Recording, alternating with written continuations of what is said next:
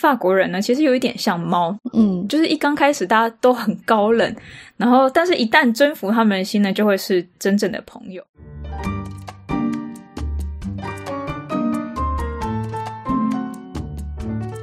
各位听众，大家好，欢迎来到哲学漫游的 Podcast 访谈现场，我是今天的主持人林恩。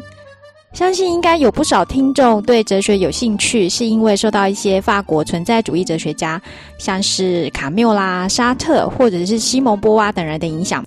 今天的哲学漫游呢，要带大家去世界上最受欢迎的城市之一——法国巴黎。邀请到的来宾呢，是正在法国巴黎索邦大学教哲学的有容。有容算是哲学新媒体的开创先锋之一。哲媒网站开站的第一篇哲普文章就是有容写的《我思故我在干嘛》。他也在回台湾时呢，会帮哲媒举办许多哲学讲座，场场爆满，座无虚席。加入哲媒呢，呃，其实是有蛮长一段时间了。那这里就先请有容跟各位听众简单做个自我介绍。好，谢谢林恩。Hello，大家好，我是有容，我在法国巴黎的索邦大学教哲学。在哲学新媒体主要的工作呢，目前是制作 Podcast。我在哲学新媒体的哲学史声音节目已经做了整整两季了，那第三季呢，不久就会上线了。第三季要讲的是逻辑的哲学史哦。嗯，各位听众，如果还没有听过冰的哲学的话呢，等一下听完我们的哲学漫游，可以接续着听一下。如果已经有听过了，也建议可以在第三季开播之前再复习一遍。因为呢，冰的哲学这个节目吼，真的是还蛮烧脑的啦，完全不能够边做家事边听哦。其实我个人真的非常喜欢这个节目，没有错过任何一集。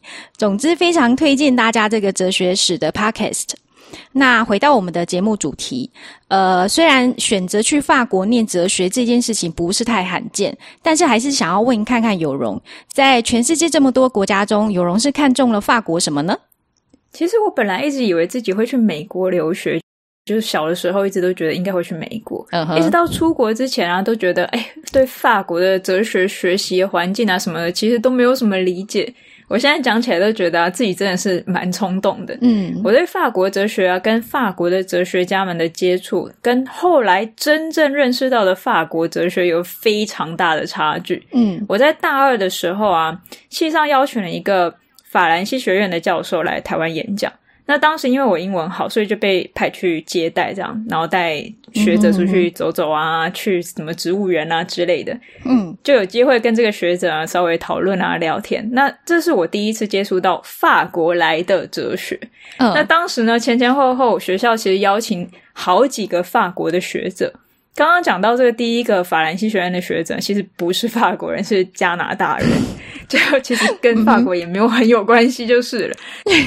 嗯哼，反正这一系列下来呢，我突然发觉到一种很不一样做哲学的方式，让我觉得非常感兴趣。嗯，然后也很对我的胃口，所以当时呢就开始对法国的哲学有兴趣。嗯，那在台湾的话呢，对法国哲学有兴趣，基本上就是读傅柯啊、德勒兹这些的。我也是从读卢梭啊、傅科啊、里奥塔这些人开始，嗯，后来接触到法国的知识论。那总归一句就是呢，当时其实对法国的哲学跟法国做哲学的方法，其实是认知上是有很大的偏差的。嗯哼，但是呢，就是很喜欢，就是。我就是注意到法国这种很注重哲学史啊，很注重动态的这种思考方式，所以最后就决定去法国。嗯，那因为决定的时间蛮晚的，嗯，所以我出发到前一年，就是我出发的前一年啊，才真的开始学法文，然后就这样稀里糊涂就过去了，嗯，也没有人可以问说，哎，什么经验啊，什么都东西都没有。嗯，然后现在想起来就觉得自己真是 真是蛮夸张的。哇塞，听起来听起来有容算是很快很准就到法国去念哲学了。那有容去法国之后，法国的这个留学生活有跟你预期的差很多吗？哦，如果用一句话来总结这个法国的这种感觉，嗯，我是我记得上次呢，列文是说爱沙尼亚人没有天气冷。那我想说的是呢，就是法国人呢，其实有一点像猫，嗯，就是一刚开始大家都很高冷，然后但是一旦征服他们的心呢，就会是真正的朋友。嗯，那另外呢，就是我其实去之前实在是太赶，就是实在是太。太晚决定了，嗯，所以其实去之前完全没有任何的想象，然后当时就一直忙着在准备，呃，就是各种要申请学校的资料啊，或者等等之类的，所以完、嗯、完全都还没有来得及预期就，就已经过去了。嗯、所以老实的说，对巴黎的生活就是一点，当时是一点概念都没有。就巴黎人就觉得、嗯、到了之后就觉得巴黎人有点高冷。那刚去的时候，常常都觉得说，到底是在拽什么？没错，没错。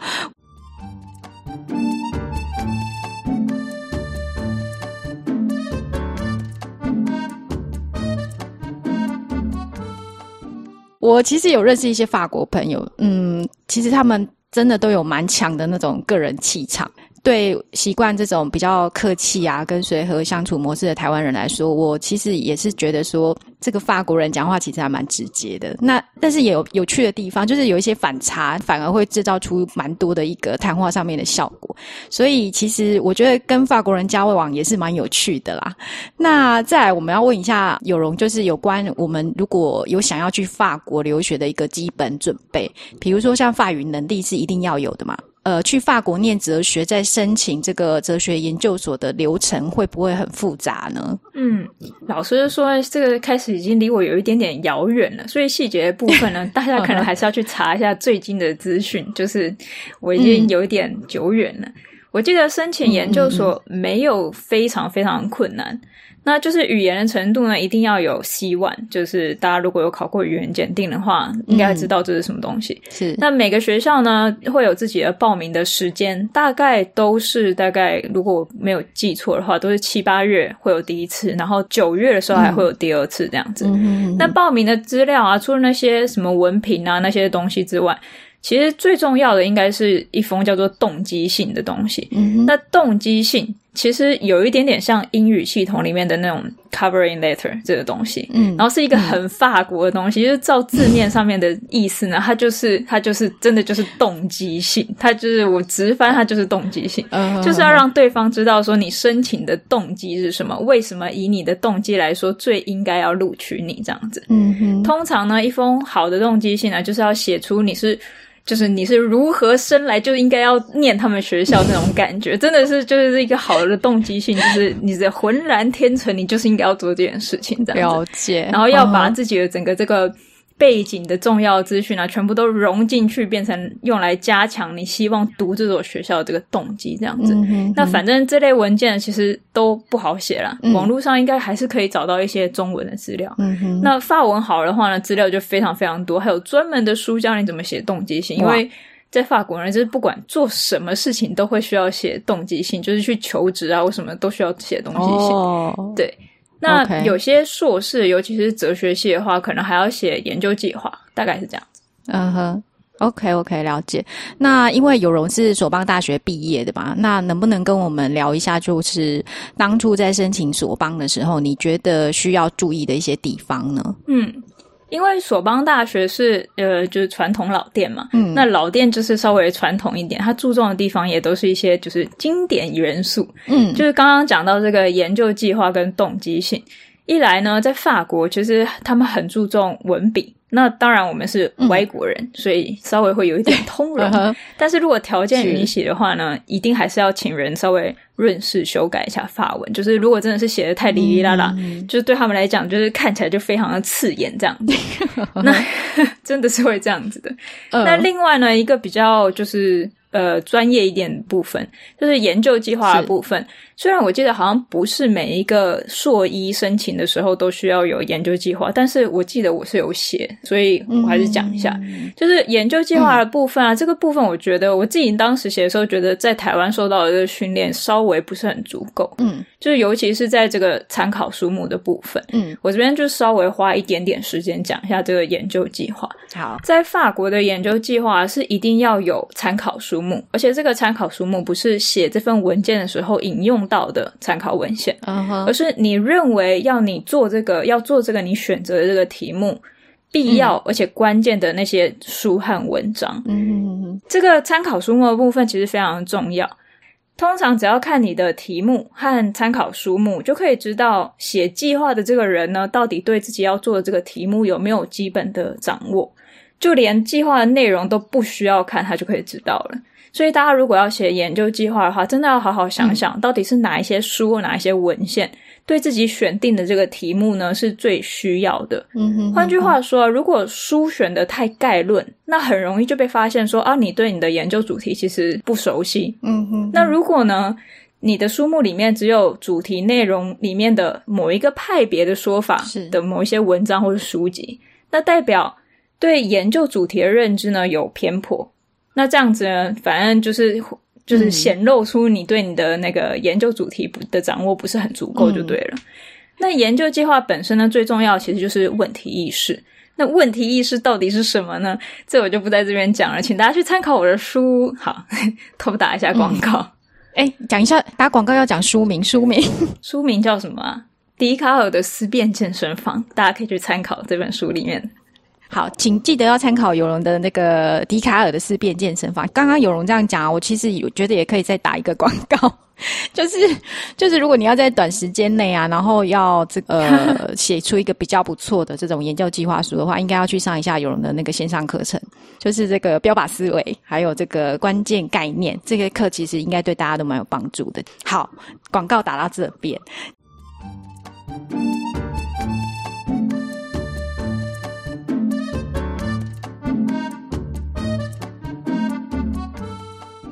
就是我知道，其实索邦大学是一个蛮有名的学校。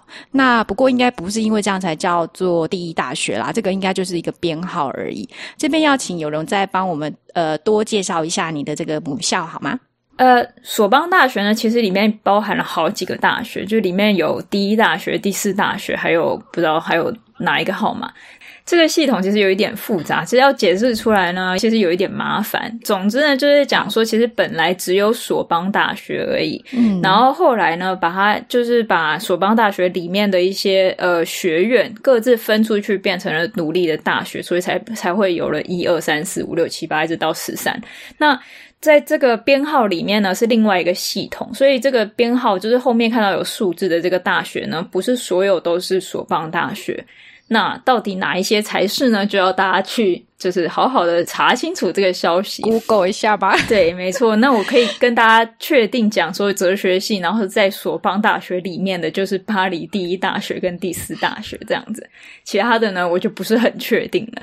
啊、uh，我所在的法国巴黎第一大学啊，就是万神殿索邦大学。大家通常都是说万神殿索邦大学，因为呃，医大的校区，嗯、呃，除了那个大家都知道的那个校区之外呢，嗯、还有一个就是在万神殿旁。边的法学院的校区这样子，所以叫万神殿索邦大学。嗯，那巴黎第一大学呢是法国最大的哲学系，嗯哼哼，这是我后来才知道的。嗯，那第一大学的哲学系呢，应该是哲学领域非常齐全的哲学系，嗯、因为毕竟是最大的哲学系嘛。嗯、当然，也许现在有一些比较跨领域的科系啊，那种就比较不会出现在第一大学里面。嗯。因为第一大学啊，跟巴黎第四大学这两个都是，就是这些都是哲学系的老店，就是比较传统的哲学系，所以在训练上面，都是原汁原味，可能五十年以来都没有什么变化的那一种。哇，那听有容这样讲，那这这个呃最大哲学系到底是有多大？让大家见识一下，那个法国第一大哲学系到底有多大。大学部的一届啊，哲学系有三百个学生，超过，而且每一年都在增加。嗯、现在我班上一班啊，就已经快要有六十个学生，真的非常的可怕。增加，嗯，对啊，就连博士班一年都有一百个博士生，uh 我觉得超级可 怕。Uh. 虽然说我从来没有看过这么多人出现过。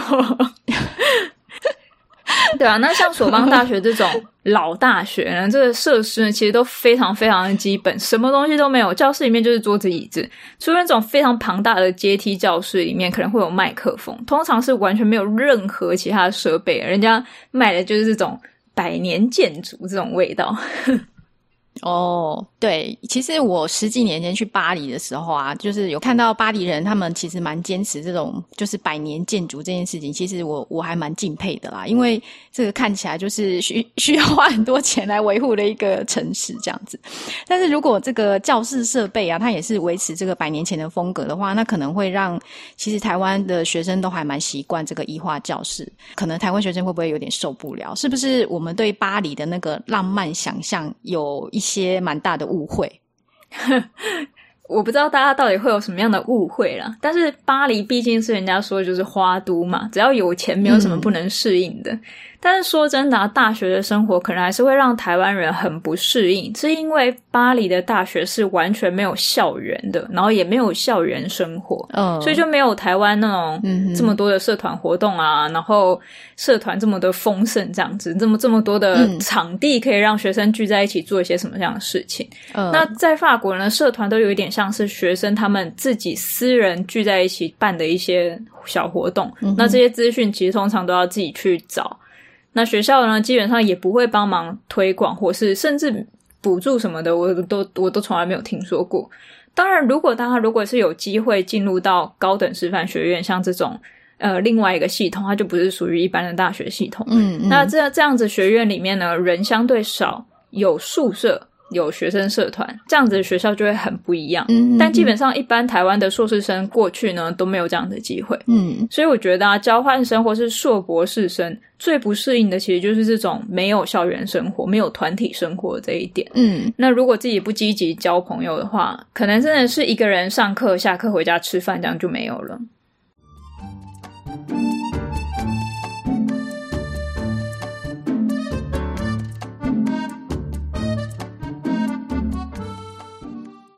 哇，这个听起来好像我们去国外留学都要先耐得住寂寞 这样子，即便是巴黎也不例外。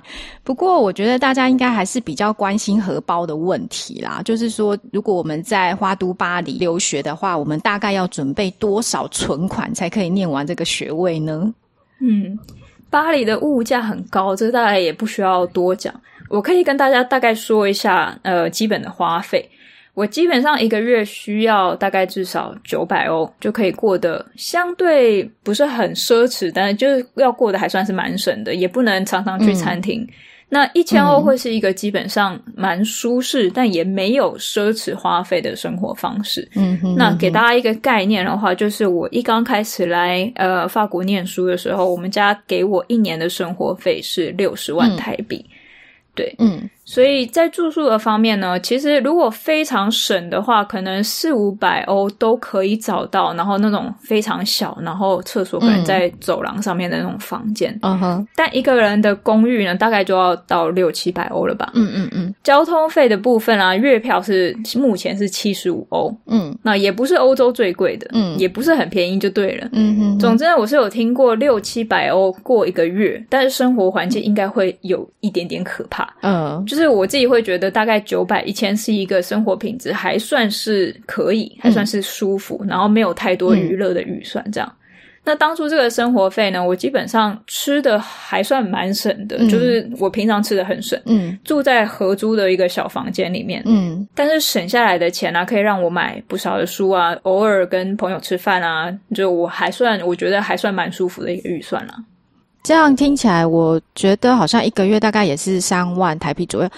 好像比我想象的那个很贵的巴黎生活还好一点啦。那学费嘞，就是说索邦大学的学费贵吗？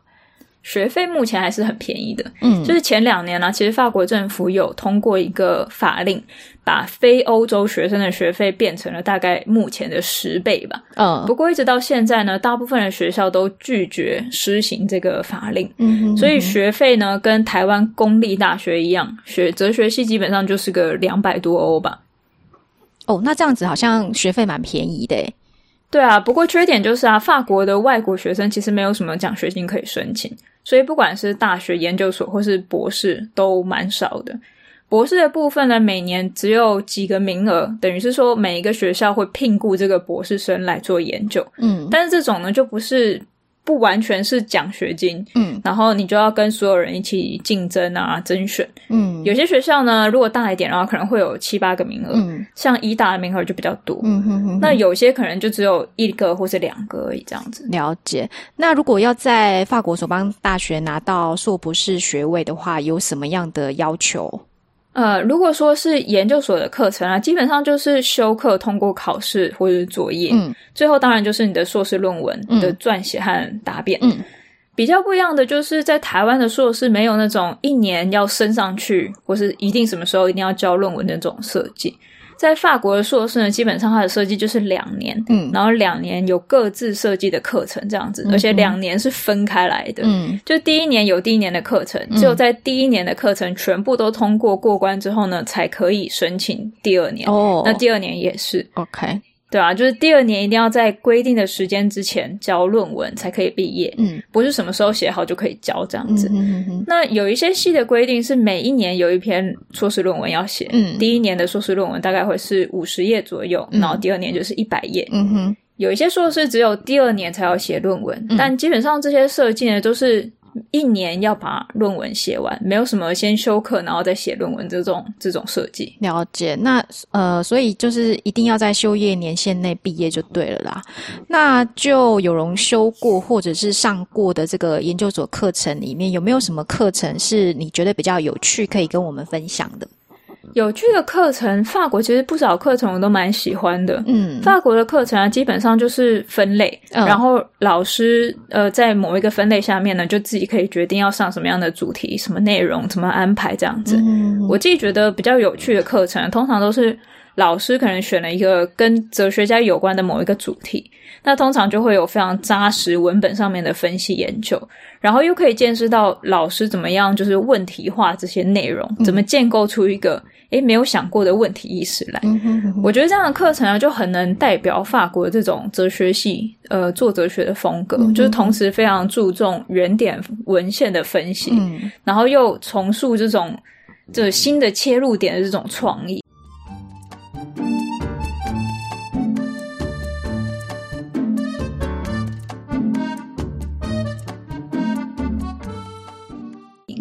听起来是蛮扎实的这个哲学训练。那在研究所上课的整体体验如何呢？就是法国的教授他跟台湾的教授就是亲切吗？老师们其实大多都非常的有距离感，嗯、就是法国的文化跟英美很不一样，就是教授跟学生之间不太会拉雷，也不太会很开放，想讲什么就讲什么，然后有问题就立刻举手发问。其实这个在法国呢。就是相对来讲，跟大家想象可能是有非常大的差距，可能就会会觉得法国比台湾还要亚洲那种感觉哦。就是要培养感情之之类，这个就是教授基本上呢不觉得这是他的工作的，所以这边的教授就是有一点点高高在上。那么，除非教授想要跟学生聊天啊，或者拉近关系，嗯，否则基本上呢，比台湾我经验当中的这个师生关系还要。更冷一点，更公事公办。嗯，那台湾比起来，就常常会有一种那种很温馨，嗯，大家庭，老师要照顾学生的那种气氛。嗯，然后这边就完全没有。哇，那听有容这样讲起来，感觉学习上压力有点大。这样，那就是连这种什么所谓的师生交流聚会都没有吗？当然没有，就是那硕士班，就算就算到了硕士班，一般也有三四十个人，怎么可能聚会？根本就没有那么多钱，oh. 也没有那么多空间给大家聚会。嗯，uh. 那校园里面也没有什么团体活动空间，所以就是就连到了博士班啊，说难听一点，每一年的学期末，其实系上是有办。那个岁末聚会，嗯，也不是岁末聚会，就是期末聚会，嗯，但是只有学校聘雇的人员才可以参加，嗯哼，所以只有学校资助的博士生才可以参加。那法国就很喜欢搞这种特权小团体，然后同时又有人来抗议特权，这样子。嗯听起来真的是呃，跟我知道的这个美国的学风差蛮多的感觉哦。那其实刚刚一开始有容有提到说，就是在第一次接触法兰西哲学的时候呢，其实有一些偏差。那我是有点好奇啦，就是说实际到法国去学哲学之后啊，诶，你你这个所谓的偏差是偏差在什么地方？可以跟我们聊一聊你对法国哲学研究的观察吗？嗯。基本上，如果要选择来法国的话，其实我自己会觉得，就是选择可能比较，嗯、如果是要选择法国比较传统的哲学系，嗯、就是像第一大学、第四大学这一种，那在比较传统的领域上面呢，就会有比较丰富的资源和训练。虽然说基本上每个领域其实都有相对丰富的资源啊，不过像是分析哲学啊、医疗哲学啊这种。真的非常现代，而且以英美作品为核心的领域啊，嗯，整个教学跟研究上面基本上都还是跟着英美走，所以我觉得来法国，当然也不是说不能念这个啦，就是说这这真的不是他们的呃嗯嗯嗯。文化强项。我个人是认为啊，法国传统的文人训练啊，要求非常强的这个写作和非常丰厚的阅读。嗯，换句话说，就是他们很喜欢那种知识渊博的人，这样。嗯嗯嗯。所以呢，在哲学史上面的训练真的是非常的深厚。所以我觉得，呃，如果真的要说，就是法国学院里面哲学的特色的话，就是他们对哲学史的重视，这样子。